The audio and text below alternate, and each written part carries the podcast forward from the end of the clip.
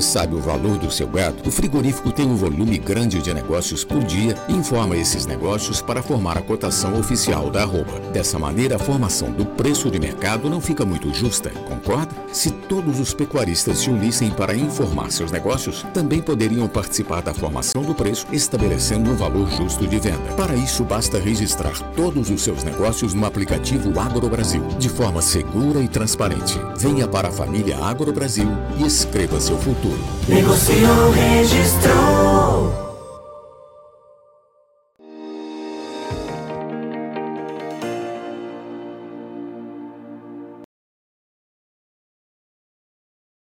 Olá, muito bom dia a você que está conosco aqui pelo Notícias Agrícolas. Aliás, boa tarde já. É, a gente vai falar um pouquinho agora sobre o mercado do boi, esse início de semana, esse momento de pressão nas cotações, quais são as expectativas, o que, que a gente pode esperar aí. Isso tudo na análise do pecuarista. E é por isso que a gente convidou o Ricardo Viacava, diretor da CV Nelore Mocho, está aqui com a gente uh, o, o, Ricardo já no vídeo. Seja bem-vindo, meu amigo. Muito obrigado por uh, nos ajudar a entender um pouquinho essa dinâmica de precificação e comercialização uh, do boi gordo. E eu começo te perguntando dessa barrigada né, que, que as cotações deram aí nos últimos dias, o que, que você está vendo, quais são as informações. É, tem mesmo mais oferta aparecendo aí no mercado que justifique essa pressão nos preços, Ricardo? Bom, já boa tarde aí para os amigos do Notícias Agrícolas, Alexandre. Realmente a gente está é, tá passando uma, uma turbulência grande aí no, no mercado. Né? Essas, essas últimas semanas é, o preço deu uma embarrigada, frigorífico fora de compra, no meio desse tumulto ainda vê essa questão da, da China é, fechando algumas unidades é, grandes aqui né, no estado de São Paulo, principalmente, é, Lins e, e Promissão, né? Ali, e Promissão, exatamente. E assim, a gente fica sem saber o que acontece. Né? Veio também uma outra coisa um pouco fora do normal, que foi essa onda de frio é, já em maio, né? Então, piorando a condição das pastagens, então forçando aquele que tem um boi pronto de pasto a entregar mais cedo um pouco. Também junto com essa questão do, do maio, né, que a turma que ainda vacina de aftosa aqui, no estado de São Paulo e outros, outras regiões que ainda vacinam, é uma época tradicional de se fazer manejos no gado e apartar a vacada de descarte, as primeiras desmamas, a vacada vai saindo vazia, também aumenta um pouco a oferta de fêmea, o que puxa o mercado para baixo. Né? A gente estava analisando aqui a questão, o mercado da carne, né? a carcaça, o boi casado, continua muito firme ali na faixa dos seus 20 reais por quilo. Né? Então, quer dizer, não teria motivo é, muito expressivo para fazer cair o preço do boi, mas é aquela velha queda de braço, né? o frigorífico deve estar com uma margem bastante elevada nesse momento, porque está é, tá com um preço firme na, na, na carne e o preço né, da, da, do insumo dele, a nossa arroba, desvalorizou bastante. A gente fica um pouco é, olhando aí essa questão da China, né? hoje a gente exporta muito, depende muito da China, então qualquer movimento lá é, é motivo para a turma baixar o, o, preço do boi, né? É. Então, o... a gente até estava comentando com você fora do ar, tem frigorífico abrindo compra sem pôr preço. Falando, não, vou te pagar o CPEA no dia do embarque, quer dizer, você vai vender sem saber por que preço. E no mercado interno, o frigorífico pagando no boi 300 reais, 280 na novilha e 260 na vaca. Quer dizer, caiu bastante aí. Se fosse pegar o referencial do CPEA hoje, que é o 315, esse frigorífico exportador estaria pagando aí um boi China 315 reais. É, quando, quando o frigorífico chega para você e, e não te dá um preço, isso atrapalha um pouco os negócios, Ricardo? É, você fica um pouco sem saber né, o que, que, vai acontecer. Já na última venda minha foi, foi desse jeito, e por sorte eu peguei uma semana que no dia do embarque o preço do boi tinha, tinha dado uma, uma, puxadinha, né? Mas é aquela, aquela coisa, você, você garante a escala, porque também tem, você tem que se organizar dentro da fazenda, do manejo, né? Tem que, o boi tem que estar tá pronto, tem que ir embora. É, você, você garante que você vai ter aquela escala, mas não, não tem a garantia do preço, né? Você pode correr o risco aí de pegar uma semana que o preço dá uma puxada para baixo aí, você, você, você, vamos dizer, receber menos pela sua mercadoria, né? Agora, você acredita que essa pressão segue? O que, que você tem ouvido aí dos compradores? O que, que você tem ouvido aí dos pecuaristas, principalmente? Olha, a gente entende agora, começando, né, o mês vai virar amanhã, então a gente sempre a primeira quinzena, o mercado interno é mais firme um pouco, né, em função do, do consumo. É, o pessoal recebe o salário aí, vai para as compras, então a tendência é melhorar um pouquinho, né? A primeira quinzena costuma ser melhor do que a segunda quinzena, e também vai acabando o boi de pasto, né? Que eu acredito então que a oferta deve reduzir, deve ficar mais restrita daqui para frente, e a gente começa aí realmente a entre safra do boi. É, acredito eu que tem espaço, né? Já que a margem do frigorífico está grande, é, tem espaço aí para o boi subir um pouquinho. Isso é, é, só no segundo semestre, já a partir de julho, ou ainda esse mês de junho a gente já pode ver alguma recuperação aí, é, além dessa que, que você citou aí da, da, da sazonal, né, de, de, início de mês? Olha, eu acredito, Alexandre, como deu uma antecipadinha né, nessa, nessa, nessa entrega do, do boi de pasto aqui, principalmente na nossa região, eu acredito que tem espaço já para o boi começar a reação agora em junho ainda. Muito bem, vamos acompanhar então essa possibilidade. O fato é que não é só o boi gordo que está pressionado, não, né, Ricardo? É, reposição e, e, e, como é que você está vendo aí esse momento e, e dá para entender como oportunidade também para quem precisa fazer essa reposição? Ah, eu acredito que sim. Você vê, a gente tava, o, o bezerro também caiu um pouco, né?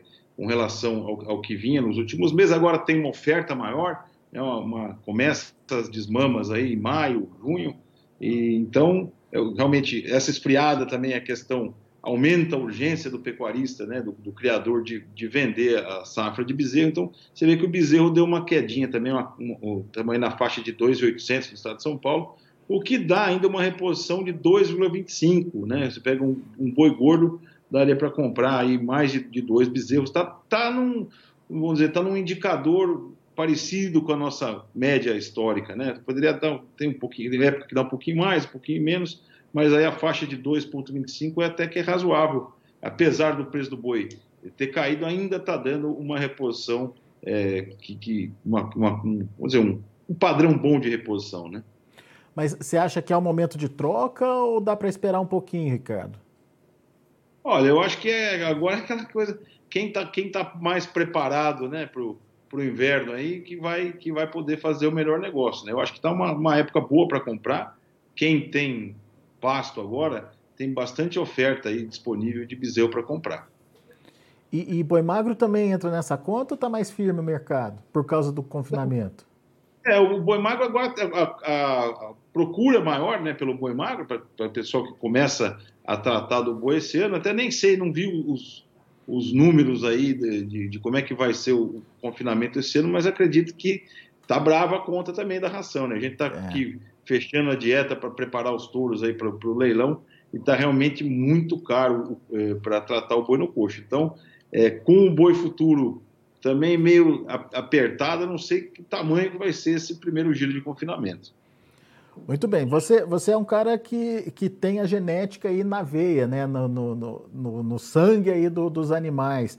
É, como é que está esse mercado, principalmente é, do reprodutor aí do Torinho, Ricardo?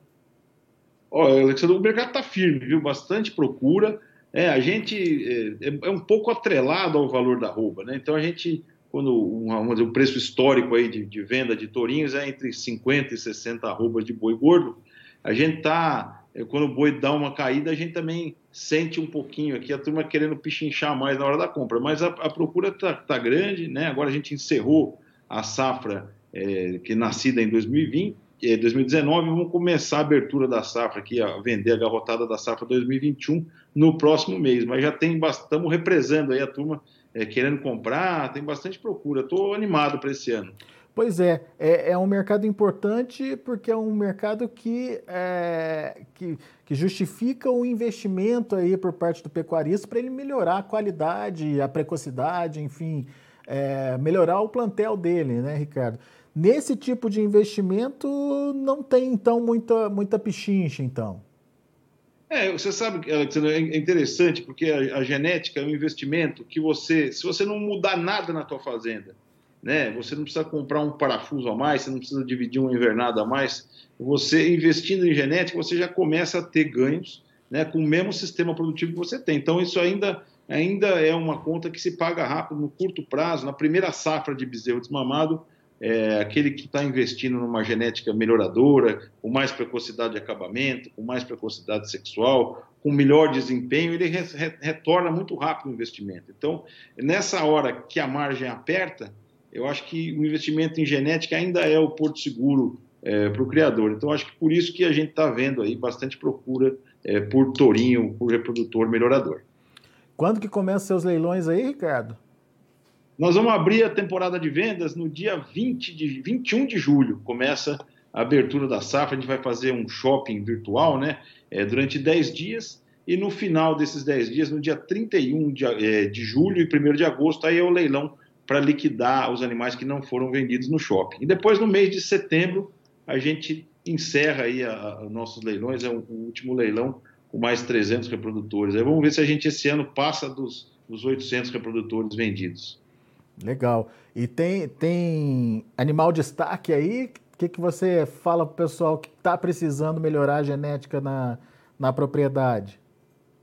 Ó, a gente tem, tem uma safra bem forte aí, uma garrotada, é os touros novos, né? a gente vai usando, trocando, usando bastante touros de teste de progênio, então alguns touros estão se consolidando muito, aí, linhagens do, do touro Comodoro do CV, do Bug, algumas linhagens CV aí que a gente teve bastante bons resultados aí, em, tanto nas avaliações genéticas, algumas provas de desempenho que a gente participa, então tem uma, uma safrinha aí muito interessante, bastante precocidade de acabamento, o gado está realmente muito bacana esse ano. Legal. Então fica a dica, a partir de julho tem leilão, leilões lá do Ricardo, shopping, shopping virtual que você falou, né? E o leilão para. Começa com preço fixo no dia 21 de julho, a abertura da safra. Legal. E tem leilão também, né, Ricardo? Leilão, isso, exatamente, no dia 31 de julho e 1 de agosto, um leilão de reprodutor e um leilão de matrizes. E no mês de setembro a gente faz aí a última oferta do ano. Boa. Então fique ligado ali uh, nos trabalhos, nos negócios da CV Nelore Mocho uh, e aproveite as oportunidades também.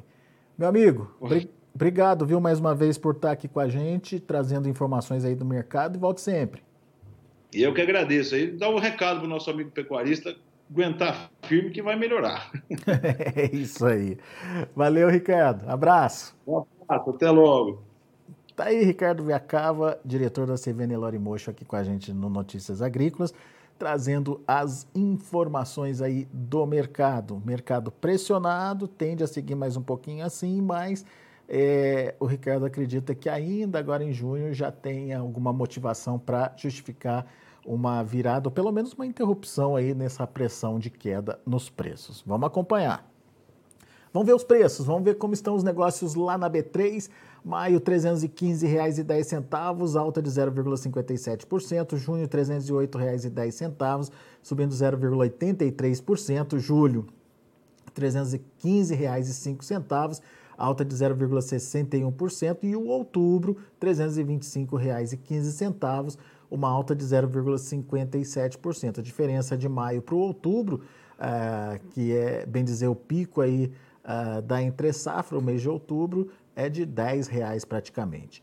O indicador CPEA fechando a última sexta-feira a R$ 315,80, com queda de 1,03%. São os números do Boi Gordo. A gente vai ficando por aqui. Agradeço muito a sua atenção e a sua audiência. Continue com a gente. Notícias Agrícolas, 25 anos ao lado do produtor rural. Se inscreva em nossas mídias sociais. No Facebook, Notícias Agrícolas. No Instagram, arroba Notícias Agrícolas. E em nosso Twitter, arroba Norteagri. E para não perder nenhum vídeo, não se esqueça de nos acompanhar no YouTube e na Twitch Notícias Agrícolas Oficial.